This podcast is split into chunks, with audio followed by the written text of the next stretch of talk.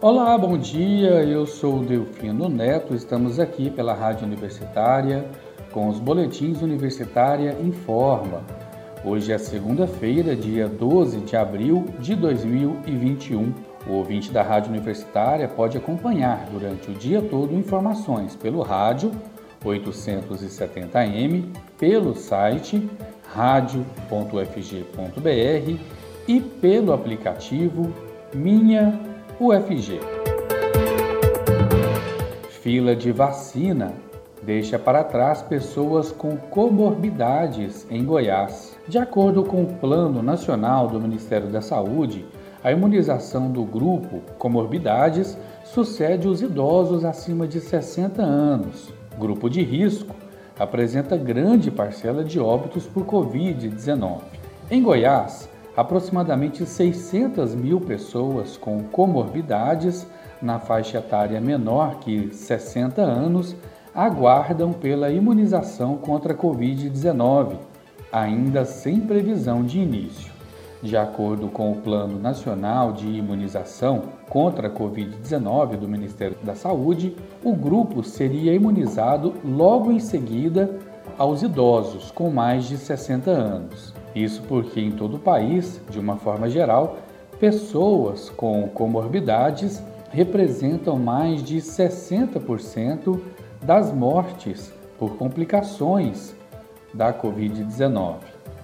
Em Goiás, de um total de 12.600 óbitos por complicações do coronavírus, até amanhã do último dia 8 de abril, quase 6 mil delas tinham alguma comorbidade e 1.208 tinham comorbidade e idade inferior a 60 anos, ou seja, ainda não inclusos na vacinação que ocorre atualmente. A Superintendente de Vigilância em Saúde do Estado, Flúvia Amorim, explica que ainda não foi encerrada a vacinação dos dois primeiros grupos, idosos e trabalhadores da saúde, e que por isso é difícil prever a data dos demais grupos. Como outros 14 estados, Goiás já iniciou a vacinação de profissionais da segurança pública e salvamento, que ultrapassa quase 23 mil pessoas.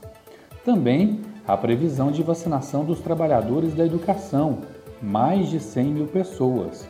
De acordo com o Ministério da Saúde, em todo o país, o grupo de comorbidades tem população estimada em quase 18 milhões de pessoas. O Plano Nacional de Imunização prevê esses como grupo prioritário na imunização, logo após os idosos de 60 a 64 anos e antes dos grupos de salvamento e trabalhadores da educação.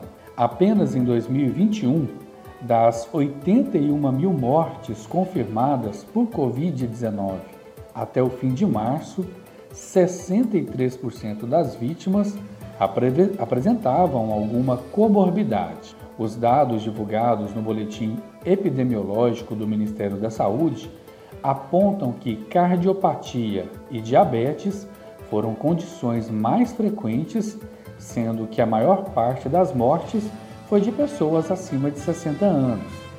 Apesar de grande parte das pessoas com comorbidade também estar inclusas no grupo de idosos, nos três primeiros meses deste ano, 21.580 pessoas que morreram por complicações da Covid-19 tinham comorbidade e menos de 60 anos. O cardiologista do Anima, Centro Hospitalar, Giuliano Ciambielli, que é também titular da Sociedade Brasileira de Cardiologia, explica que pacientes com doenças cardiovasculares, diabéticas e de mais idades são mais suscetíveis às formas graves da Covid-19 devido ao mecanismo pelo qual o vírus entra no corpo. Ele pontua que existe uma enzima chamada ECA2 existente em maior expressão nos tecidos pulmonares e do coração para ele, os indivíduos que possuem essas comorbidades geralmente têm níveis maiores desta enzima. Ao se ligar essa enzima ao SARS-CoV-2, ela é introduzida na célula e inicia a sua replicação. Daí a gravidade da doença em quem tem cardiopatia e diabetes. De acordo com a Secretaria Estadual de Saúde de Goiás, serão contempladas as pessoas com diabetes mellitus, pneumatias, hipertensão arterial resistente, hipertensão arterial estágio 3, 2 e 1 e comorbidades como doenças cardiovasculares, doenças cerebrovasculares, doenças renais crônicas, imunossuprimidos, anemia falciforme, obesidade mórbida, síndrome de Down e cirrose hepática. A pasta diz, entretanto, que a ordem de prioridade ainda será definida conforme orientações do Ministério da Saúde após o envio das doses aos estados. MEC anuncia prorrogação das inscrições do SISU até a próxima quarta-feira. O encerramento do sistema seria na última sexta-feira, mas o ministro da Educação disse que o prazo foi estendido para atender às demandas dos estudantes. O Ministério da Educação anunciou a prorrogação das inscrições do SISU até a próxima quarta-feira, dia 14, até às 23 horas e 59 minutos. O sistema se encerraria na última sexta-feira. A data de divulgação dos resultados também foi transferida para a próxima sexta-feira. Então, atenção para o novo cronograma do SISU. Encerramento das inscrições quarta-feira, dia 14. Resultado final, sexta-feira, dia 16. As matrículas serão dos dias 19 a 23 de abril, com lista de espera entre os dias 16 e 23 de abril. Lembrando que cada universidade pode ter um cronograma diferente de acordo com seu próprio edital. O assina contratos de transferência tecnológica de testes de diagnóstico da Covid-19. A UFG assinou um contrato de transferência tecnológica do teste RT-LAMP para seis instituições habilitadas que terão acesso gratuito aos conhecimentos técnicos e ao licenciamento para o uso do protocolo UFG para teste da Covid-19 a tecnologia RT-LAMP é um diagnóstico para Covid-19 desenvolvido por um grupo de pesquisadores da UFG.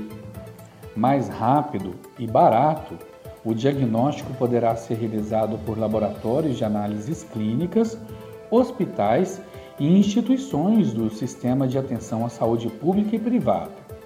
Entre as vantagens do novo teste desenvolvido pela UFG estão o uso de um aparato instrumental mais barato e facilmente encontrado em laboratórios de análises clínicas, a rapidez no treinamento da equipe técnica para a realização do teste, o tempo médio de cerca de 50 minutos para o resultado e a confiabilidade desses resultados.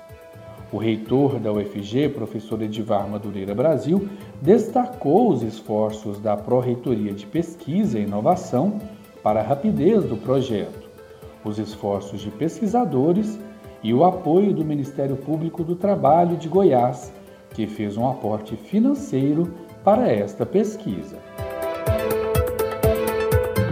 Com essa informação, nós encerramos o boletim Universitário em Forma das 10 horas de hoje. Outras informações logo mais às 11 horas da manhã. Fique ligado em nossa programação pelo rádio 870m, pelo site radio.ufg.br e pelo aplicativo Minha UFG. Nós também estamos nas redes sociais. Siga arroba Rádio Universitária no Instagram e no Facebook. E não deixe de conferir os nossos boletins em formato de podcast pelas redes sociais e nas principais plataformas digitais de áudio. Se puder, fique em casa. Se for sair, use máscara. Eu sou Delfino Neto para a Rádio Universitária.